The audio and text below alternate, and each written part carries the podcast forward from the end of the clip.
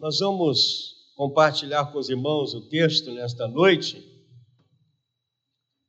E gostaríamos de falar, meus irmãos, sobre o seguinte tema: o que Deus espera de nós? O que, que Deus espera de nós? Será que algo de, de, será que Deus espera algo de nós, meus irmãos? Será que Deus, de fato, ele espera que façamos algo para ele? Né? É muito comum nós esperarmos de Deus alguma coisa, porque nós somos dependentes de Deus, é natural, somos carentes, necessitados. Então, evidentemente que o mais comum é nós precisarmos de Deus e dependermos dele. Mas vocês sabiam que Deus também depende de nós? Deus depende de nós. Amém? E nós gostaríamos de compartilhar com vocês um texto que nos fala desta verdade, que está lá em 1 Crônicas, no capítulo 28, são, na realidade, meus irmãos, esse texto são, na realidade, é, na realidade, algumas recomendações do rei Davi a seu filho Salomão. Né? E nós vamos ler esse texto e em seguida estaremos aí colocando para os irmãos alguns pontos importantes desse texto que nos mostra, meus irmãos, esta grande realidade, este grande privilégio e honra, o fato de Deus esperar de nós alguma coisa mesmo com as nossas limitações, né? mesmo com as nossas falhas, né? com as nossas é, com as nossas limitações, né? Deus espera algo de nós. Então vamos ver aí esse texto. Nós até podemos ler ali, ó, para facilitar, e depois nós vamos consultar aqui, na medida do possível, alguns versículos na nossa Bíblia. Tá bom, queridos? E esperamos que Deus fale com você nesta noite, amém? Pois Ele está aqui entre nós. E nós gostaríamos de trazer esta palavra aos irmãos. A partir do versículo 9, nós vamos ler até o versículo 21. Primeiro Crônicas 28, a partir do versículo 9, nos diz assim: E tu, meu filho Salomão, conhece o Deus de teu pai e serve-o com coração perfeito e espírito voluntário, porque o Senhor esquadrinha todos os corações e penetra os desígnios e pensamentos. Se o buscares, será achado de ti, porém, se o deixares, rejeitar-te-á para sempre. Agora toma cuidado, porque o Senhor te escolheu para edificares uma casa para o santuário. Esforça-te e faze a obra. Versículo 11. Então Davi deu a Salomão, seu filho, o modelo do alpendre, com as suas casas, as suas tesourarias, os seus cenáculos, as suas recâmaras interiores, como também da casa do propiciatório, versículo 12. E também o modelo de tudo o que tinha em mente para os átrios da casa do Senhor, para todas as câmaras em redor, para os tesouros da casa de Deus e para todos os tesouros das coisas sagradas. 13.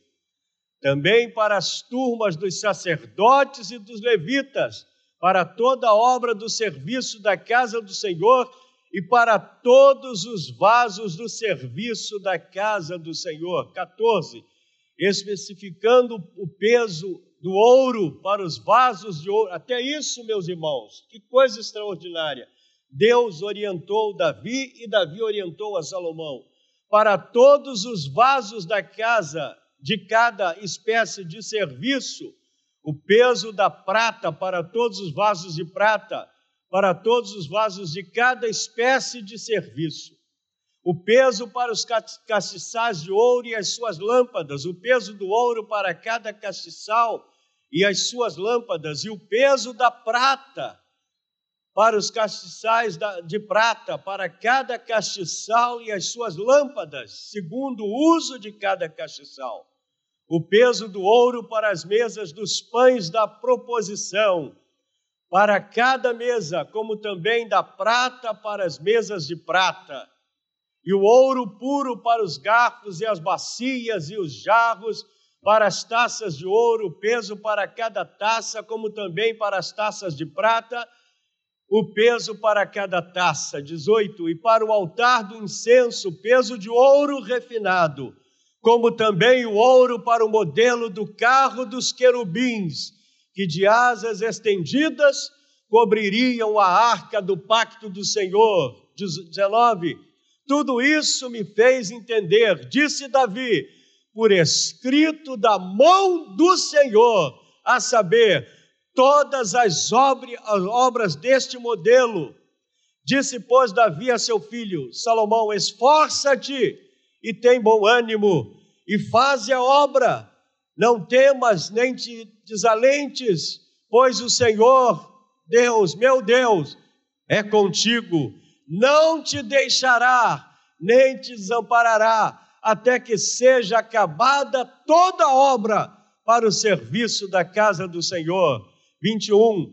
Eis aí as turmas dos sacerdotes e dos levitas para todo o serviço da casa de Deus, e estará contigo, meu filho, para toda a obra, todo homem bem disposto e perito em qualquer espécie de serviço, também os chefes e todo o povo estarão inteiramente às tuas ordens. Até aí. Senhor, abençoa-nos nessa noite e fala aos nossos corações através da tua palavra, em nome de Jesus. Amém. Meus irmãos, esse texto, na realidade, são uma série de recomendações que Deus havia passado a Davi, inicialmente. Porque cabia a Davi, como rei de Israel, estabelecer o templo, aquele lugar onde seria o lugar, meus irmãos, que Deus haveria de se manifestar e receber adoração, receber culto do seu povo. Só que Deus havia passado esta incumbência, meus irmãos, essa responsabilidade para Salomão mais tarde. E Davi, como tinha o senso, meus irmãos, da responsabilidade das coisas de Deus, ele fez questão de recomendar ao seu filho todos os detalhes, como nós lemos aí no texto.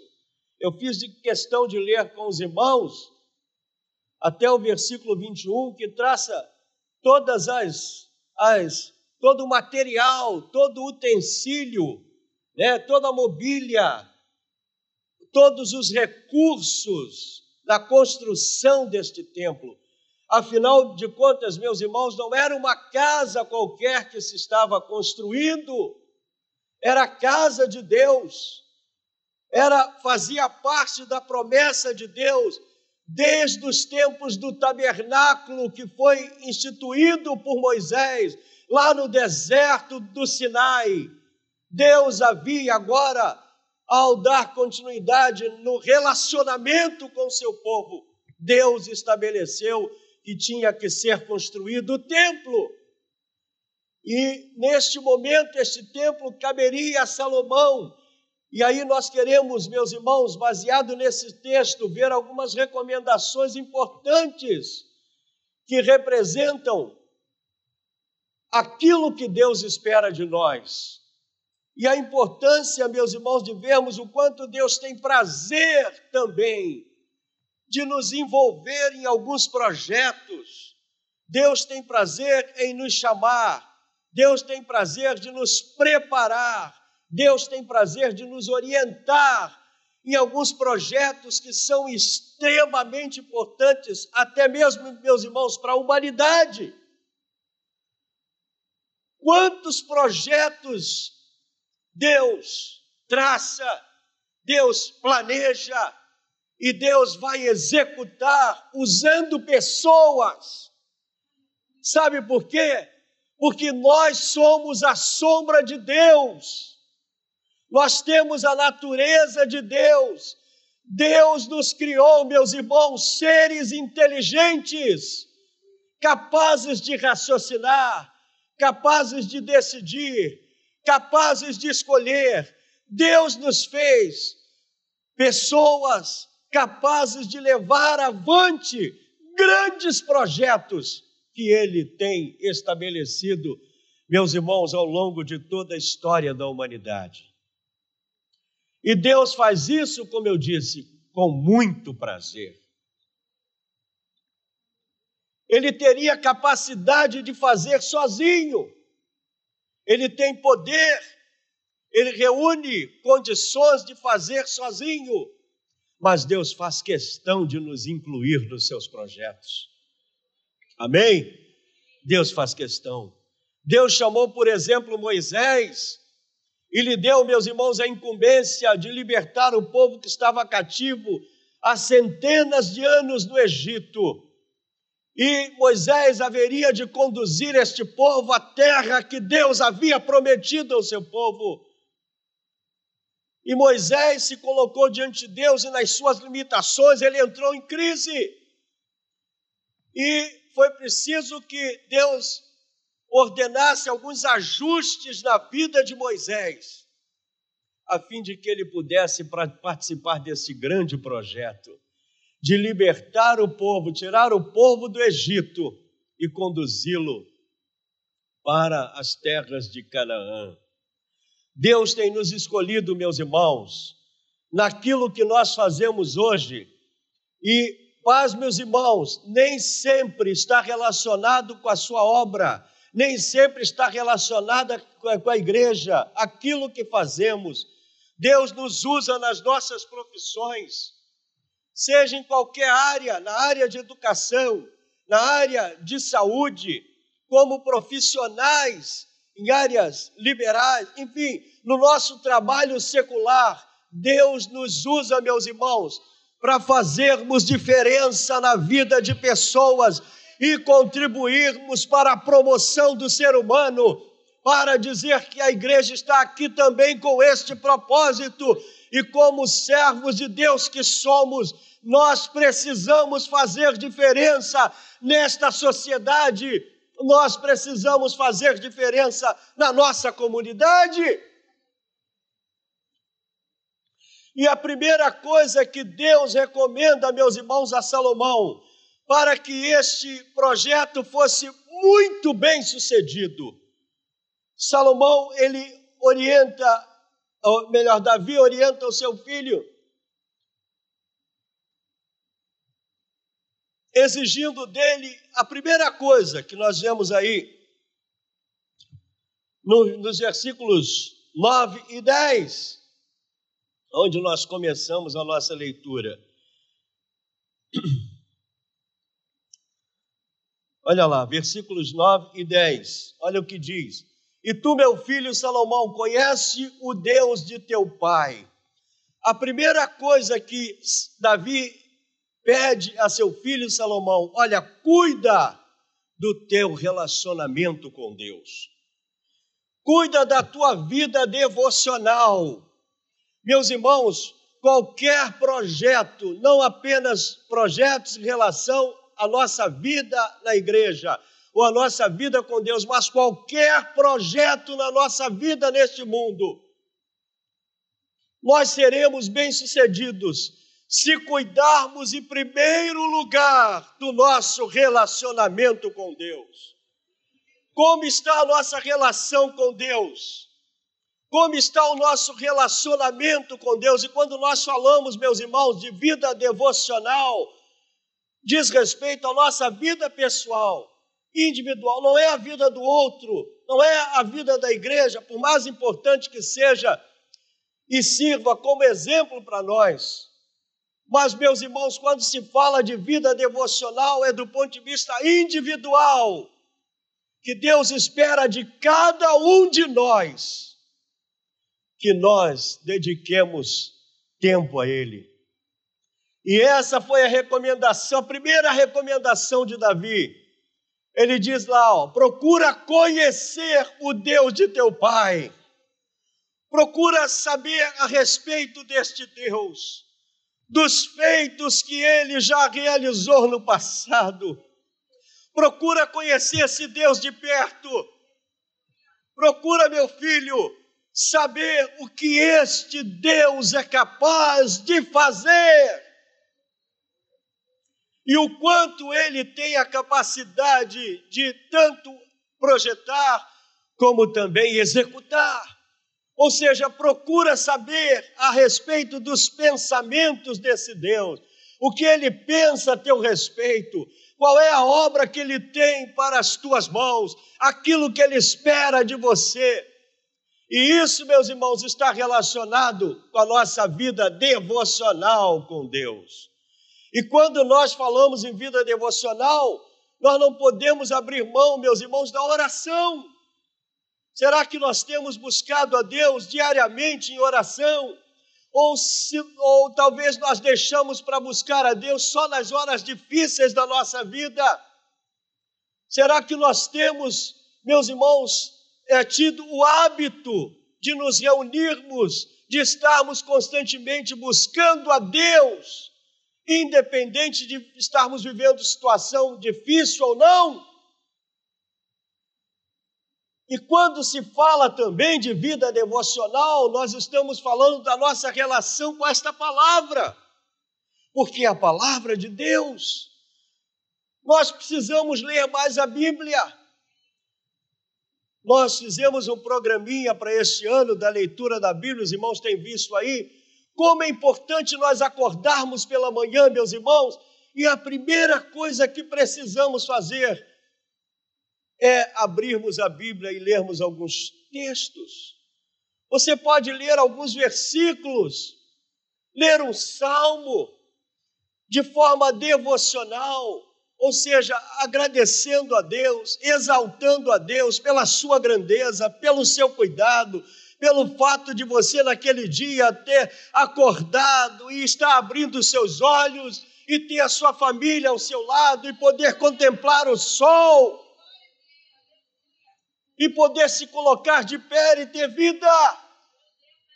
Meus irmãos, numa época em que tantas pessoas estão descendo à sepultura, não que elas estejam perdidas por esse fato, não porque nos anteciparam, mas, meus irmãos, o fato de nós acordarmos de manhã, oh, que coisa maravilhosa, e permitirmos que este sol brilhe no nosso rosto. Isso representa vida e vida de Deus. Essa foi a primeira recomendação que Davi fez ao seu filho. Aleluia. Procura conhecer esse Deus. Volta um pouquinho, querida. Procura conhecer. Serve-o com o coração perfeito e espírito voluntário. Procura servir a esse Senhor. Ou seja, se colocar à sua disposição. Deus espera, meus irmãos, que nós nos coloquemos à sua disposição. Que nos coloquemos nas suas mãos. Assim como fez lá na relação entre o, o, oleiro e o vaso, lá no livro de Ezequiel. Nós precisamos, meus irmãos, estar nas mãos do Senhor, não apenas deixar ser moldado e trabalhado, mas nós precisamos estar nas Suas mãos. Amém? Você está disposto a cuidar da sua vida devocional com Deus? Faça um esforço, depende de você, depende mais de você do que propriamente de Deus, meus irmãos. Que coisa antagônica falar dessa maneira, mas é isso. Algumas situações dependem de nós. E essa foi a primeira recomendação que Davi fez ao seu filho Salomão. Cuida da tua vida devocional com Deus. Leia a Bíblia. Certamente, se ele tivesse lá a nossa Bíblia, essa seria a recomendação. Busque a Deus em oração, jejue. A gente já não, não vê muitas pessoas falarem em jejum. Parece que o jejum se perdeu no tempo. E desde que você não tenha nenhum problema de saúde, você pode jejuar algumas horinhas, sim. Como é bom, né, meus irmãos? Como é importante jejuar e orar. E a oração geralmente ela estava acompanhada com a prática do jejum. abstinência de alimentos. Então, isso faz parte da nossa vida com Deus. Não espere chegar num momento difícil, faça uma reserva de fé, porque quando o momento difícil chegar à sua vida, quando a tempestade vier à sua vida, quando os ventos contrários soprarem sobre a tua vida, você já orou lá atrás, você já buscou lá atrás a Deus e você já está praticamente preparado para enfrentar aquele momento. Cuide da sua vida devocional, do seu relacionamento com Deus. Essa foi a primeira recomendação de Davi a seu filho Salomão, nos versículos 9 e 10.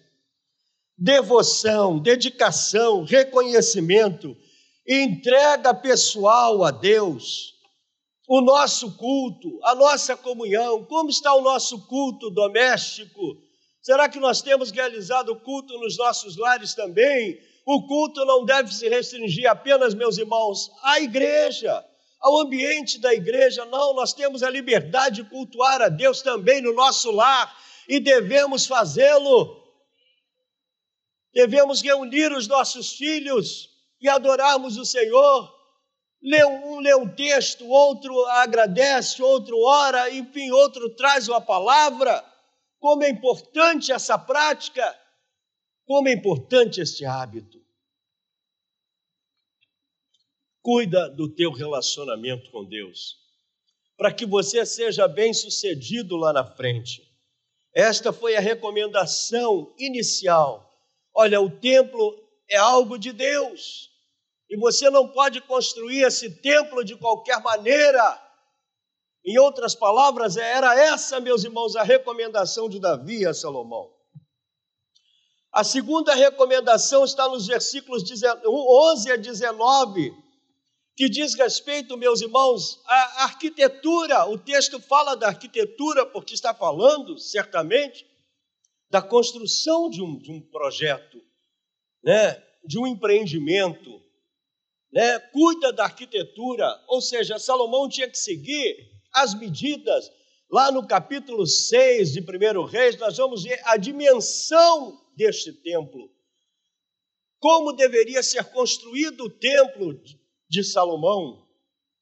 Como deveria ser colocados, meus irmãos, os alpendres, as colunas, né? Quantas colunas deveriam ser? Todo o material que haveria de revestir as paredes, toda a madeira que seria empregada naquele naquela construção deviam vir de um determinado lugar, não era de qualquer parte.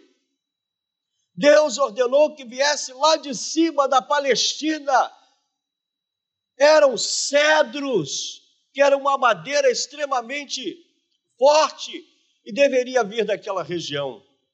E esta foi a segunda recomendação que Davi fez a Salomão: olha, cuida de executar a arquitetura que Deus está dando, ou seja, procura cumprir rigorosamente aquilo que está na planta Aqui ele haveria de agir como um verdadeiro arquiteto. Salomão devia seguir exatamente as medidas que Deus havia estabelecido. Lá no livro de Levítico, quando Deus, depois de um determinado período, começou a reunir o seu povo, uma vez por ano, os reunia em tendas Deus havia determinado que a tenda deveria ser construída pelo seu povo. Agora, a única coisa que Deus fazia questão de, meus irmãos, estabelecer as medidas era o teto. Olha, o teto tem que ser desse material. Não podia ser de outro material. Deus estabeleceu, olha, tem que ser de um material tal. Deus estabeleceu o material que haveria de se construir as tendas, onde o povo de Deus se reunia para ter comunhão. E as tendas eram suspensas, e na medida que eles iam caminhando no deserto, eles armavam a tenda e ali eles adoravam a Deus. E Deus estabeleceu que o teto caberia a ele. Estabeleceu o material. Mas os levitas deveriam construir as colunas de acordo com as suas habilidades. Mas o teto caberia a Deus. Por que Deus estabeleceu essa forma de trabalhar? Porque o teto, meus irmãos, é o lugar para onde nós devemos olhar. E aonde está Deus? É lá nas alturas. De vez em quando nós precisamos olhar lá para cima e dizer: Senhor, eu preciso, eu careço da tua misericórdia. Oh Senhor, ajuda-me, sustenta-me, guarda-me. É para lá que nós devemos olhar. E o povo tinha que olhar para o teto e se lembrar que foi Deus quem deu as medidas daquela tenda e o material. Assim, Davi também orientou Salomão: procura seguir rigorosamente as medidas, o material, a prata, o ouro, o bronze, tinha que ser empregado nos utensílios está aí nos versículos 11 a 19. O material a ser empregado, qual material que Deus havia estabelecido? Ouro. Enfim, todo o material prata. Eram materiais especiais que haveriam de compor, meus irmãos, a construção daquele templo. E as colunas tinham que elas tinham que apontar para o nascer do sol. Havia todo um critério que Deus estabeleceu de forma arquitetônica que devia seguir a orientação de Deus. A gente não imagina porque a estrutura daquela coluna, enfim, as medidas daquela coluna tinha que ser daquela forma, porque Deus havia estabelecido assim. E quando nós contextualizamos, meus irmãos, essa, essa ordem de Deus em relação à arquitetura, isso está relacionado à qualidade daquilo que nós oferecemos a Deus, daquilo que nós precisamos dar a Deus. Será que nós estamos dando a Deus algo com qualidade? Dos nossos talentos, da nossa capacidade humana, das nossas habilidades, do nosso domínio, enfim, quanta coisa que Deus, meus irmãos, nos concede, porque vem dEle. Se somos o que somos, é porque somos através da misericórdia de Deus. Se somos médicos, se somos professores, se somos enfermeiros, enfim, se somos advogados, enfim, naquilo que exercemos, ou se varremos a rua, não importa, aquilo que fazemos, devemos fazer como fazendo para Deus, em primeiro lugar.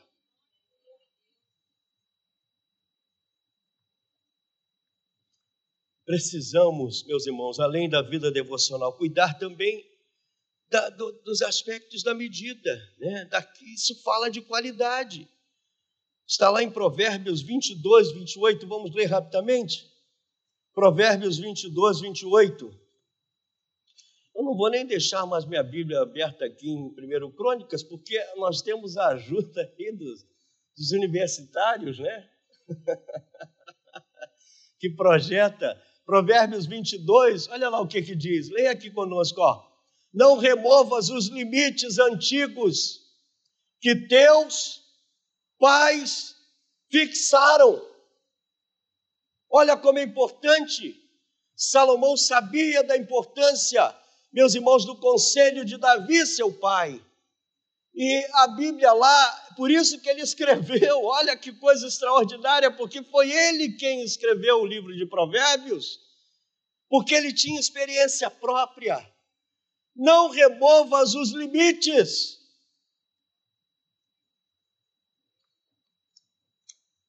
Provérbios 23, 10 também nos fala sobre este compromisso de seguir rigorosamente, meus irmãos, a parte da arquitetura, olha aí, ó, não removas os limites antigos, nem entres nos campos dos órfãos. Ou seja, retirar tem um limite, né, pastor Xavier? Tem um limite. Deus estabeleceu um limite. Se nós passarmos daquele limite, meus irmãos, o resultado vai ser catastrófico. Deus estabeleceu um limite e não, não não podemos remover esses limites, são marcos que Deus estabeleceu. O Ebenezer, por exemplo, é um marco que Deus estabeleceu. Né? Foi feito por Samuel através de uma pedra em Mispar. Ele estabeleceu ali aquela pedra e todas as vezes que o povo de Israel passava ali, se lembrava dos feitos de Deus. Quantas coisas que nos fazem lembrar, meus irmãos, daquilo que nós somos lá no passado, e hoje nós estamos servindo a Deus em novidade na Sua presença. Deus estabeleceu como marcos, não volta lá atrás, não, você tem que ir para frente. O crente tem aqui puxar fila. Não tem que ir no final da fila, não, ele tem que puxar a fila. Vem atrás de mim, porque ele sabe para onde ele vai.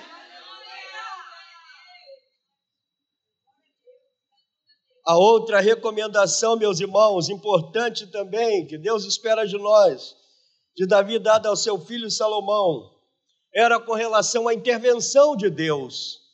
Olha aí o que diz o versículo 20.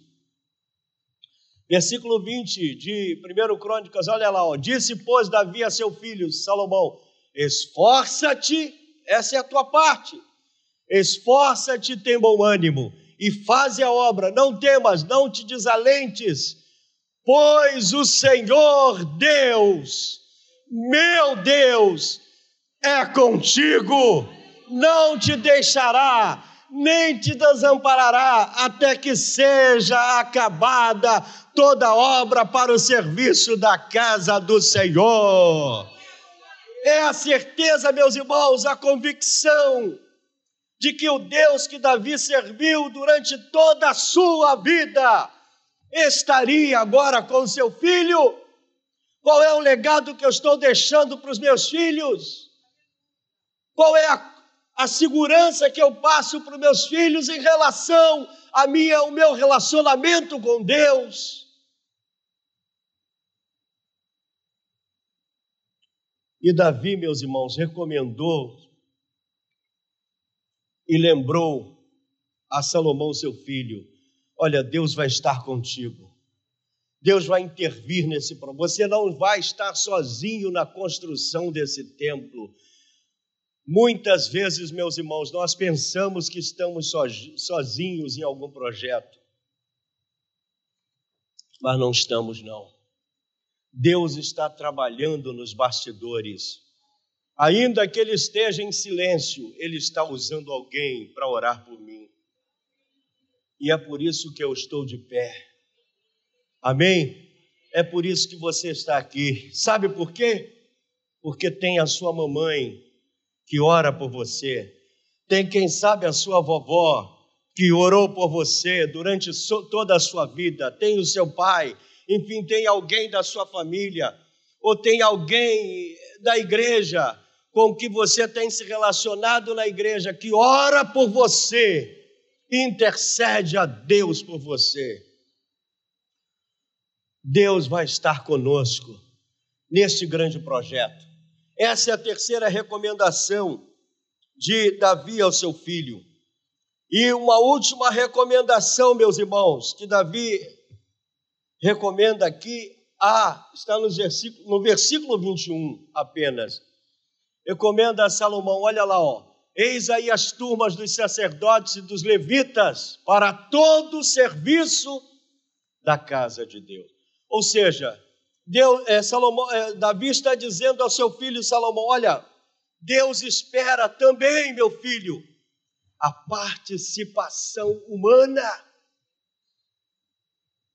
A Bíblia diz que Deus não faz nada sem antes revelar a quem? aos seus servos, aos santos, à igreja, tudo quanto Deus vai fazer, Ele nos revela. Porque somos especiais? Não! Do ponto de vista humano, nós somos iguais a qualquer outra pessoa. Aquele mendigo que está lá fora, aquele drogado, enfim, nós somos iguais humanamente falando. A única diferença, meus irmãos, é que um dia nós conhecemos a Jesus Cristo e entregamos a Ele a nossa vida, e Ele nos transformou, mudou a nossa vida, mudou a nossa história e deu um novo sentido à nossa vida. Deus tem prazer em usar o ser humano nos seus projetos. Deus deseja nos usar. Deus deseja usar pessoas. Olha quantas pessoas têm sido usadas por Deus, eu creio, meus irmãos, eu creio. Quantas pessoas, quantos cientistas, quantos pesquisadores, mesmo não sendo servos de Deus, né, Pastor Xavier? Como nós somos, professamos esta fé, não importa, Deus tem usado essas pessoas para tentar aplacar este sofrimento desta pandemia, provendo, meus irmãos, uma vacina. Alguém está trabalhando dia e noite para que essa vacina seja um antídoto. Embora Deus está agindo e nós cremos que Deus trabalha e Deus age, que Deus está acima de tudo, mas Deus usa pessoas. Amém? Ele sabe do teu potencial. Diga para o irmão que está aí, próximo a você aí, Deus sabe do teu potencial. Deus sabe o quanto você é importante. Deus conhece as tuas habilidades. Deus sabe que você é sombra, sombra de Deus. Amém? E com sombra de Deus não se brinca. Com a sombra de Deus não se brinca, meu irmão. Você é sombra de Deus.